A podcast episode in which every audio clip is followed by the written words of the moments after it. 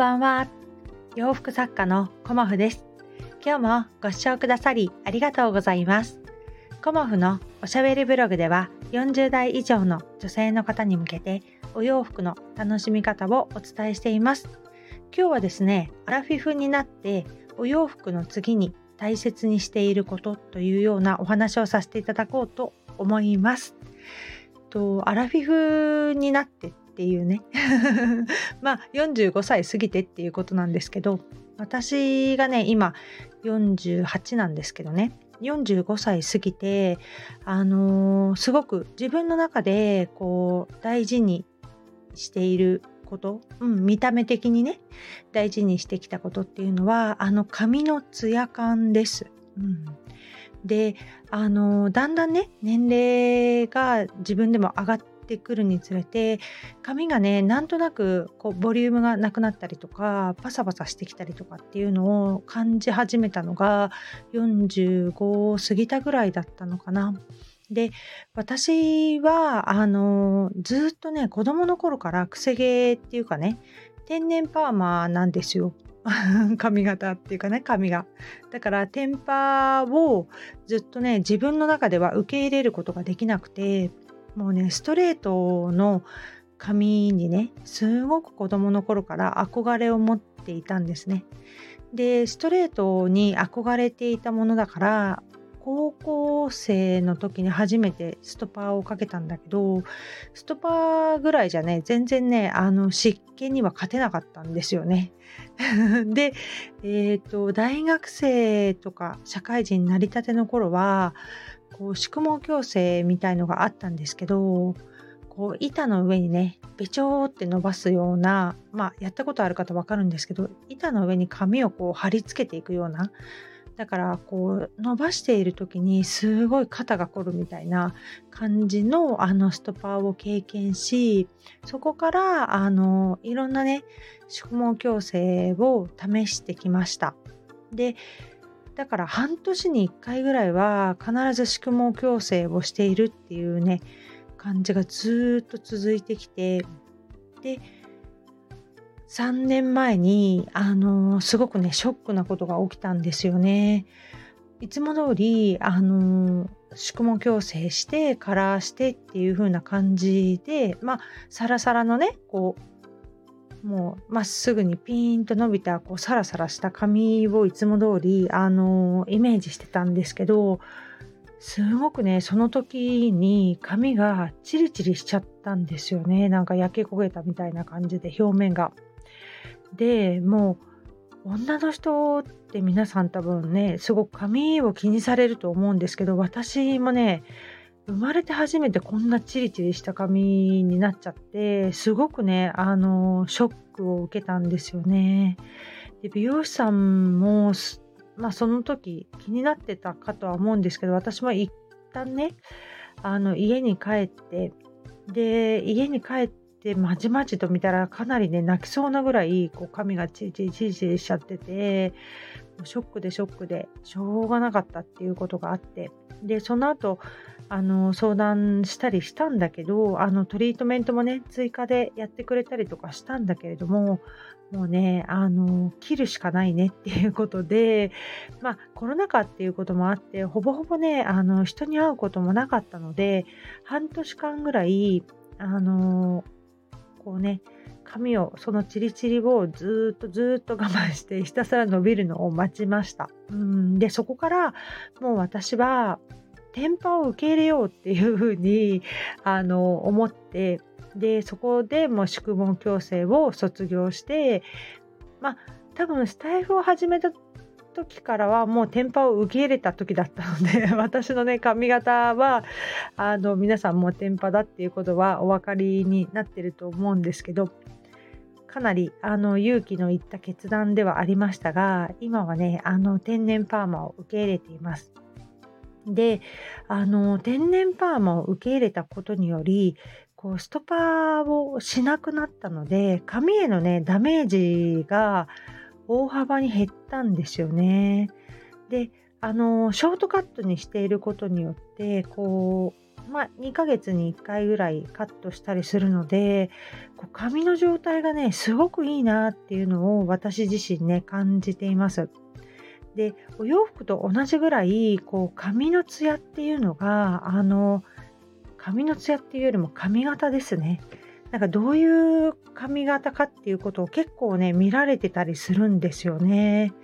であのー、こう髪をねパッと見た時にこうツヤがある髪の方っていうのはすごくねなんか素敵だなっていうイメージとかあと女性らしいなっていうイメージも私はすごく受けるんですけど、まあ、ロングでねあのウェーブがあってっていう感じの方とかまあお母さん仲間というかね ママ友にもすごく綺麗な方いらっしゃるんですけどそういう方はねあのやっぱり髪のお手入れをきちんとされているんですよね。で私もなかなかね今まではこう忙しさにかまけていてっていうかねでストレートにすればサラサラになるしそこまであの髪に対してこう自宅ケアっていうのをあんまりしてなかったんですよね基本美容室でこう3ヶ月とか2ヶ月に1回やっていただくっていうような感じだったんですけど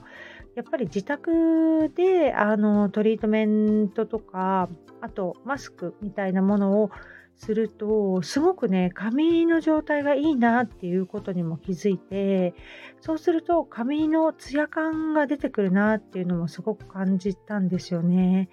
でこうペタンとしている髪よりもなんとなくこう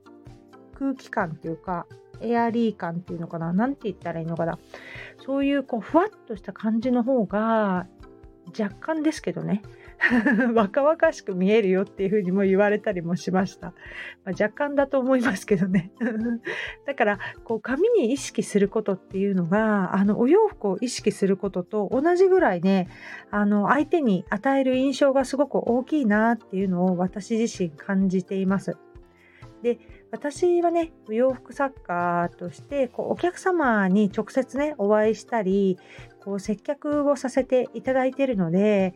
最低限のね身だしなみっていうのはすごく必要だと思いますしあのボサボサのね髪でこうパサパサした髪だとねやっぱりそれよりもこう髪がねふわふわっとしててこうねツヤがあった方がいいんじゃないかなっていうことであの今はね天パを受け入れて自宅で髪の毛のケアもしているんですけどなんかねそれをねずっとやっていたらなんだか何て言うんですかねあの根元だけ白髪染めをしてあとはもう普通のカラーを入れてたんですけどそれだとねだんだん根元の白髪染めがやっぱり伸びてきますよね。そうするとあの暗めの全体のねお色の髪色になっちゃうのでちょっと面白くないなーっていう感じで、今回ね、2回目のブリーチをしてきました。うん。で、あのー、こうね、髪色を変えるっていうのも、すごくね、こう気分が上がったりね、あの自分の中でこうおしゃれしたいなっていう風な気持ちにもなるので、あのおしゃれをね、ちょっと楽しんでみたいなっていうね、春はちょっとガラリと変えたいなっていう方は、まあ、髪色をね、変えてみるのもいいんじゃないかなと思いました。うん、私自身今日ね、ブリーチしてきて、えー、と全体ではないんですけど、毛先だけあのブリーチしたんですよね。で前回はあの内側だけあのブリーチしたんですけど、今回はちょっと髪がね、あのショートに近いっていうことで、毛先だけね、あのブリーチしてきたんですけど、あの1回だけブリーチをするとまあ、ちょっと後で画像を載せさせていただこうと思うんですけど、えっ、と、まあ、金髪みたいにはなるんですよね。ですごくあの色を入れたい方は1回ぐらいのブルブルブリーチだとあんまり入らないっていう感じだそうで2回3回とねあのブリーチしてからこうカラーを入れるみたいなんですけど私はね、まあ、ブリーチしただけでいいかなっていう感じで今はね、あの茶色のグラデーションっていうような感じの髪型にしています。で、まあ来月ぐらいにね、あのピンクにしてみようかななんて思ったりはしてるんですけど、やっぱりこう髪にダメージがあるとなかなかねブリーチもするとね髪にすごく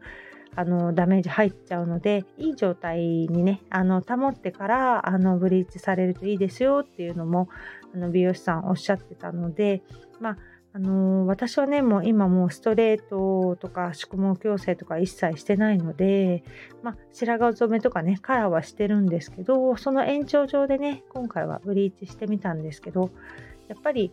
ね、アラフィフ世代の方っていうのは、まあ、皆さんねあの意識されて綺麗にされているから、まあ、あえて私がね 言うことではないんですけど髪色とか髪のツヤ感とかねボリュームとかそういうものでやっぱり印象ってすごく変わってくるしお洋服のその